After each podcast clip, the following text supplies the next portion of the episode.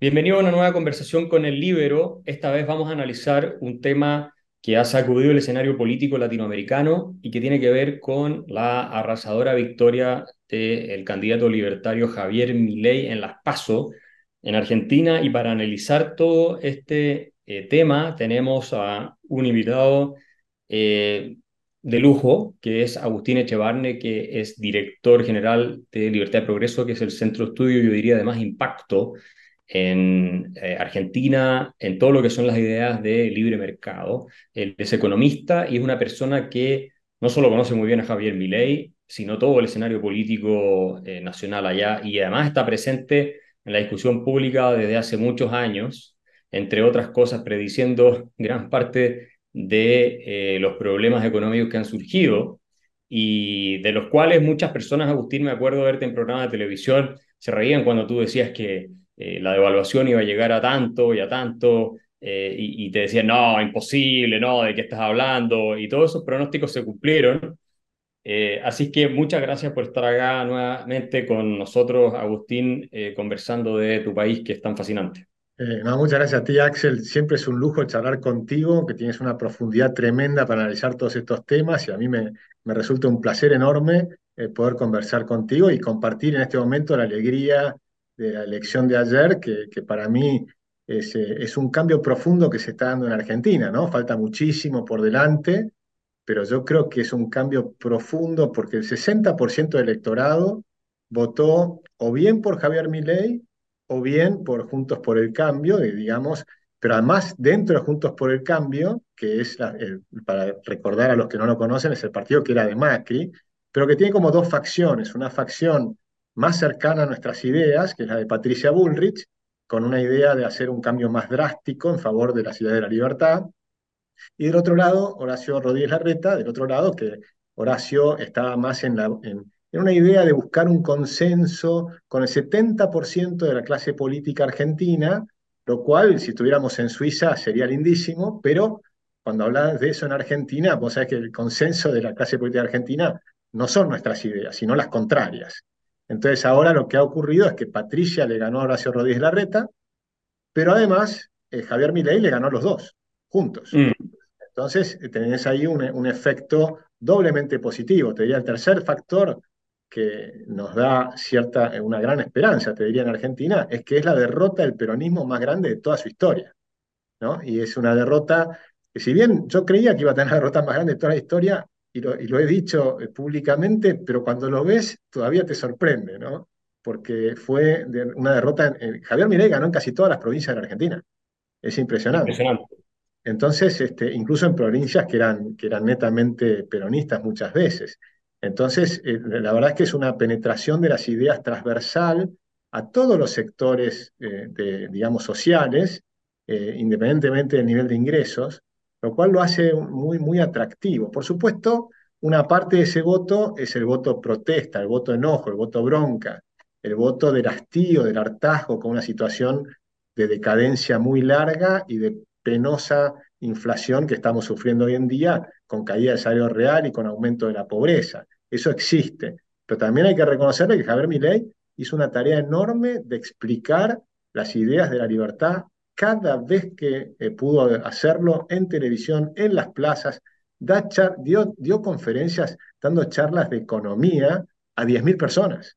¿no? Entonces, en, en, presencial, eh, por, mm. por, la web, hemos dado, ha dado clases en Libertad y Progreso de una clase que la presenciaron 400.000 personas. Digamos, o sea, es, es, realmente, y lo hace con mucha, mucha profundidad de ideas. Por eso yo creo que es un momento revolucionario, más allá de que tenemos cuatro meses archi complicados hasta el final de este mandato y va a ser también muy difícil eh, implementar todas estas reformas. Ahora, eh, el kirchnerismo, propiamente tal, dentro del peronismo, ¿que ha sepultado definitivamente, tú piensas, o va a tener tantas vidas como un gato y va a volver en algún minuto a reflotar de, de manos de Máximo o de alguno de todos estos personajes? Bueno, yo creo que el peronismo siempre se reinventa, pero esa reinvención del peronismo suele ser también sepultando al que perdió. ¿no? Entonces Menem desapareció, Dualde desapareció, y el kirchnerismo yo creo que va a desaparecer. El peronismo no, pero el kirchnerismo probablemente sí. Pero eh, todavía tienen un bastión que es el conurbano bonaerense. En el conurbano, en el conurbano bonaerense hay una enorme cantidad de gente que está en estado clientelar, dependiendo de planes sociales, dependiendo de todos los actores sociales vinculados al peronismo que los acompañan todos los días y les dan este, todo tipo de ayudas para que ellos puedan sobrevivir. Los han metido en una situación de clientelismo denigrante, donde la gente va perdiendo su autoestima. Es una situación que pasa en todos los lugares donde hay una especie de welfare state, pero muy mal diseñado, y donde les, regalan un montón de cosas, pero no les permiten progresar, no les permiten trabajar. Si trabajás, perdés lo que te dan. Entonces es mejor no trabajar que trabajar. Cuando entras en esa situación de dilema de no trabajar y recibir planes sociales que te alcanzan para sobrevivir, o trabajar con el riesgo de perder los planes sociales y que después pierdas tu trabajo, entonces entras en una situación de dependencia que puede durar décadas. Y ahí empieza a entrar eh, problemas de alcoholismo, además metes en narcotráfico que está metido en el medio, la inseguridad, el deterioro de todo el sistema educativo. Es una situación muy compleja en el, conurbano bonaerense. Y ahí está el bastión del peronismo. Y eso es un problema, porque en la, provincia de Buenos Aires, a diferencia de otras provincias, se gana en primera vuelta. Hay una, sola, hay una única vuelta. Entonces, como el voto, digamos, de las ideas más sensatas, de los partidos más sensatos, va dividido entre lo que es Juntos por el Cambio y lo que va a ser eh, la Libertad Avanza, que es el partido de Javier Milei, tiene chances de ganar Kisilov, que es el candidato kirchnerista que hoy es gobernador de la provincia y que pretende ser reelegido. Entonces ahí hay un bastión todavía del kirchnerismo. Si llega a perder la provincia de Buenos Aires, sería catastrófico completamente para el kirchnerismo, pero todavía con los números de ayer, por ejemplo, todavía ganaría Kisilov. Entonces hay mucho agua para cruzar abajo del puente en los próximos cuatro meses. Es una situación muy delicada de la economía, una situación donde la, inflación se acelera, pasó del 6% en julio a cerca del 7% en julio, va a ser cerca del 8% en agosto, esto antes de la devaluación de hoy de 22%, con lo cual se va a acelerar aún más. Y estamos hablando de inflaciones mensuales, porque son inflaciones que para un país normal, si fueran anuales, serían complicadas. Y estamos hablando de inflaciones mensuales. Claro, nosotros en Chile estamos por ahí por el 10% anual y, es un desastre, eh, y ustedes tienen 8% mensual, o sea, eh, es impresionante. Ahora, esa devaluación que se dio del peso por los resultados de ayer, ¿cómo la explicas tú? Eh, perdón, la, claro, la, la devaluación del peso, la apreciación del dólar es porque mi ley dice que va a dolarizar, entonces la gente se está deshaciendo los dólares, es que los mercados temen que no pueda ser viable un gobierno eventualmente de mi ley porque va a haber mucha resistencia del establishment. ¿Cuál, cuál es la explicación para eso? Bueno, yo primero hay una devaluación del peso oficial. O sea, nosotros tenemos un cepo cambiario, ¿no? Tenemos un control de cambios. Ese cepo cambiario yo creo que venía pidiendo el Fondo Monetario que haya una devaluación. ¿Por qué? Porque el Fondo Monetario te decía, no, no le quiero dar dólares, para que mantengas un precio ficticio del dólar. Y entonces te van todos los dólares que te doy el mercado se los lleva. Porque si le pones un precio ficticio que vale la mitad de lo que realmente vale, se lo llevan. Entonces le estaba pidiendo que haya una devaluación. Y yo creo, entiendo que le pedían más de 30%. Y termina siendo 22% en un día. 22%, por supuesto, tampoco es suficiente, porque la brecha que tenés con entre el dólar libre, digamos, y el dólar oficial que controla el gobierno era del 100%. Ahora lo que pasó es que sigue siendo del 100%. ¿Y por qué? Porque a pesar de la devaluación y del aumento de las tasas de interés, que están arriba del 200%, una locura, eh, no logra generar confianza. Y no logra generar confianza porque es un gobierno que ha hecho las cosas muy mal y además porque se va. Entonces no hay forma, es muy difícil que logre generar confianza, a menos que, por ejemplo, hiciera un acuerdo con los que vienen pero en plena campaña electoral ese acuerdo es ilusorio, no va a ocurrir. Entonces vamos a mantener una situación muy complicada en plena campaña electoral que solamente está atada a la economía argentina con una soga eh, prendida con alfileres al Fondo Monetario Internacional y a los chinos, que nos han dado un swap con, con, los, con yuanes, un crédito que significa la Argentina más caro que con el Fondo Monetario, porque pagamos mayor tasa de interés y más oscuro que con el Fondo Monetario porque tiene cláusulas secretas.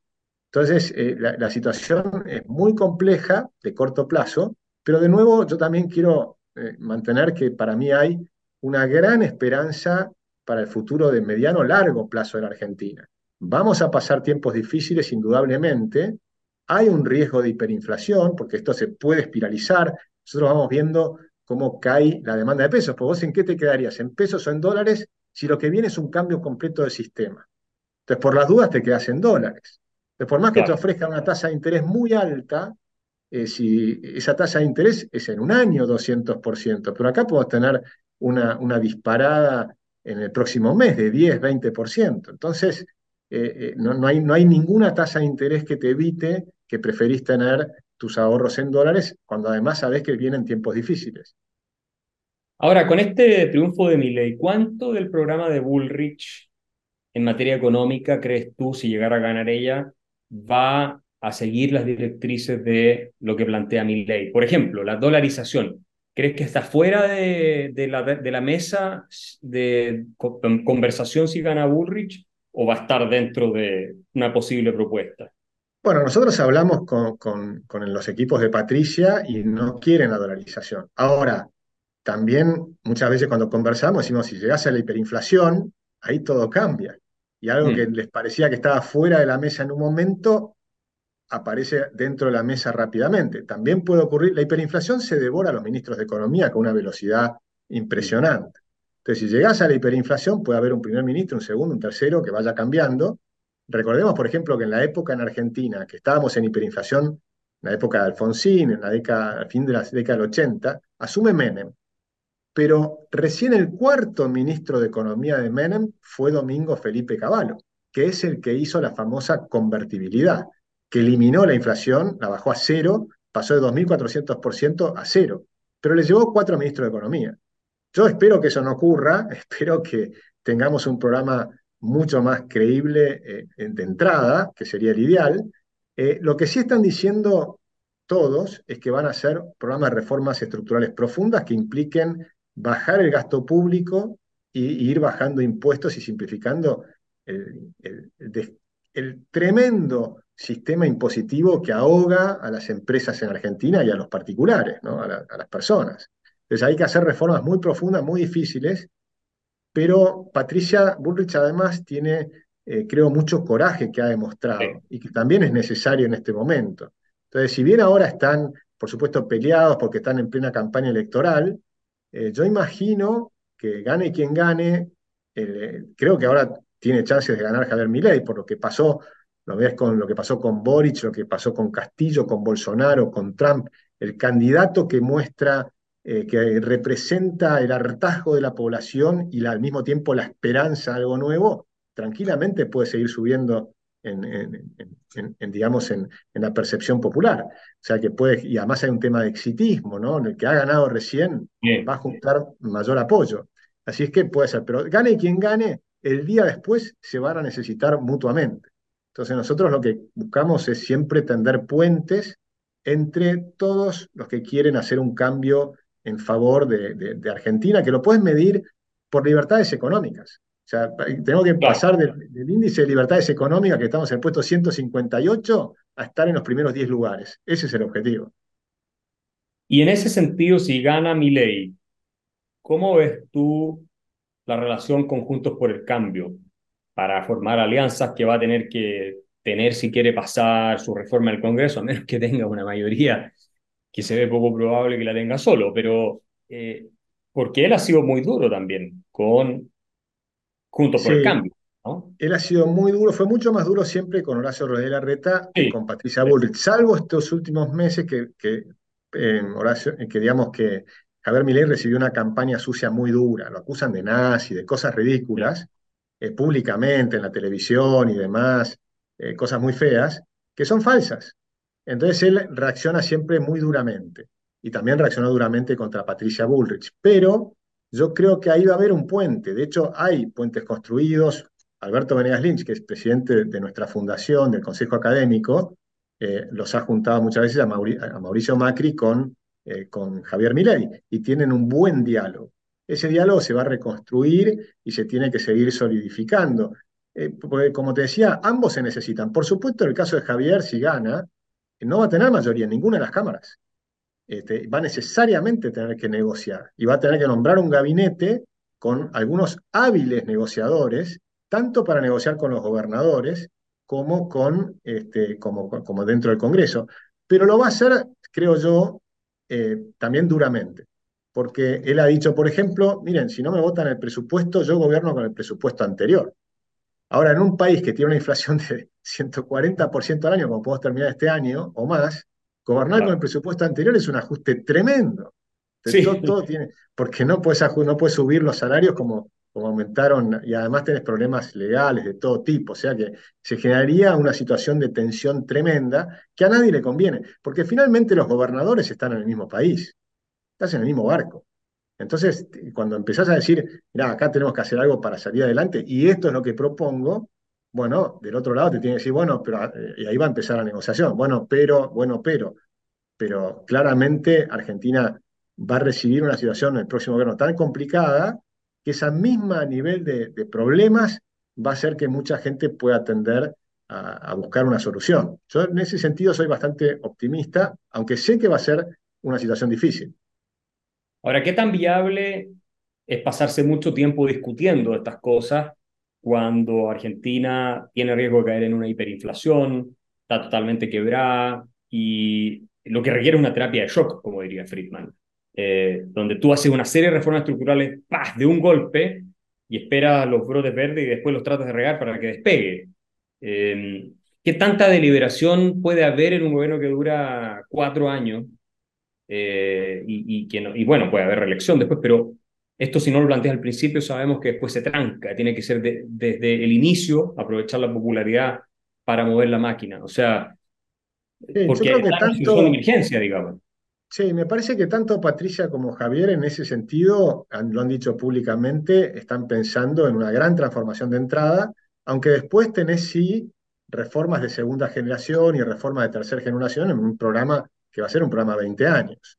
Entonces, es decir, recuperar el nivel que tuvo la Argentina, o si querés, hacer el camino que ha hecho Irlanda, que pasó de ser más pobre que Argentina hace 40 años a ser bastante más rico que Estados Unidos hoy en día.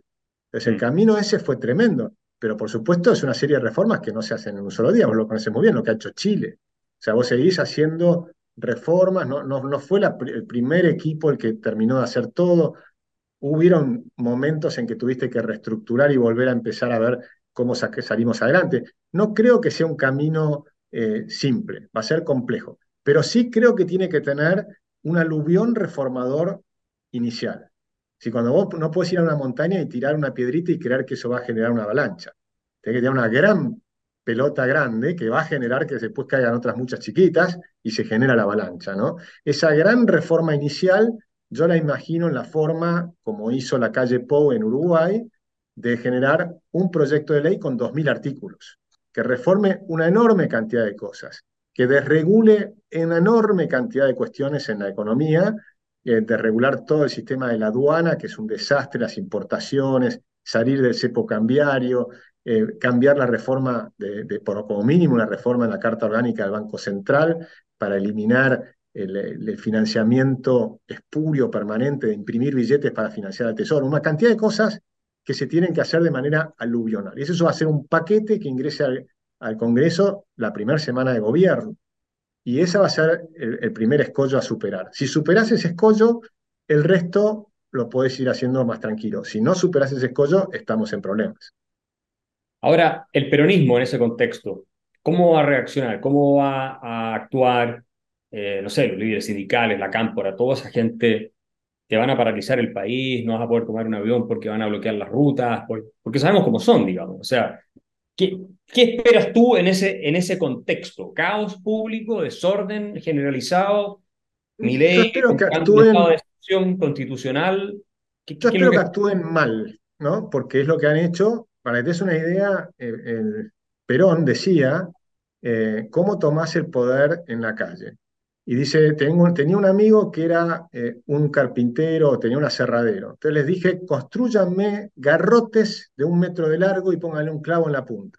Entonces dice 300 garrotes. Salí con 300 personas, lo dice Perón, lo pueden buscar en YouTube.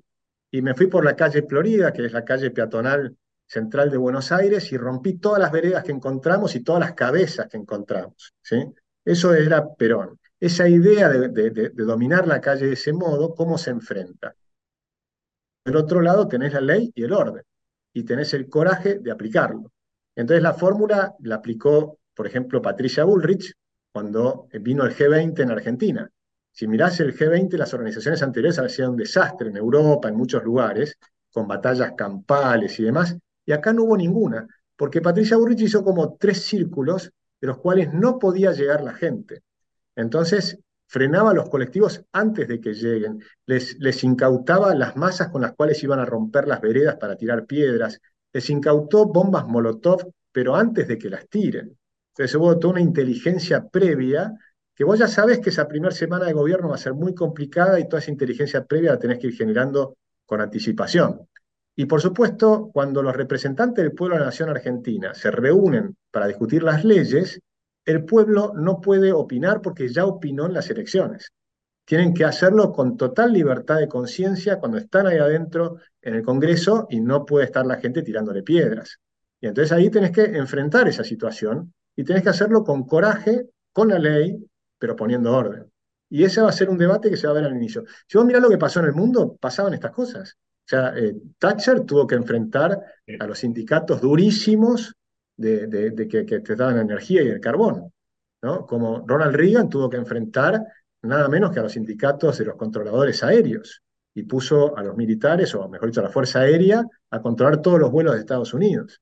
Es decir, que tenés que estar dispuesto a tomar medidas duras, explicar muy bien todas las reformas y además tener conciencia de que todas las reformas nosotros las estamos pensando para que cada persona tenga oportunidad de mejorar. Por ejemplo, mucha gente va a salir del Estado.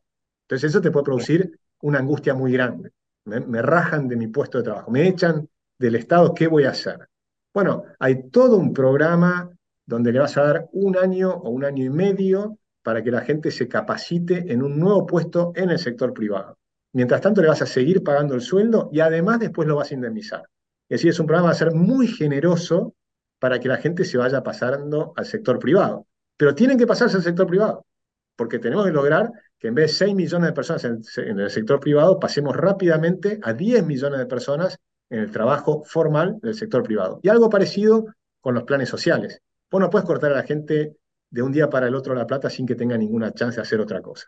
Sino tenés que armar programas de incentivos que les permitan trabajar, pero que además les convenga trabajar en el sector privado. Y también le tenés que dar incentivos a las empresas que los tomen para que los capaciten, porque saben que no están capacitados y muchas veces no están acostumbrados a levantarse los lunes a las 6 de la mañana para ir a trabajar.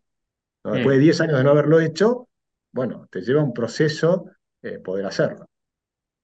Por último, Agustín, porque sabemos que tienes otras reuniones, eh, tú, 10 años atrás, si te hubieran dicho Mira, en una década vas a tener un candidato que cita Friedman, Hayek, von Mises, eh, Rothbard, con la mayor cantidad de opciones de ser presidente de la República en Argentina. ¿Qué habrías contestado a algo así? Bueno, pasa que, Axel, que yo soy un gran optimista, así que me imaginaba que era posible, pero de imaginarte que sea posible a verlo hay una gran diferencia.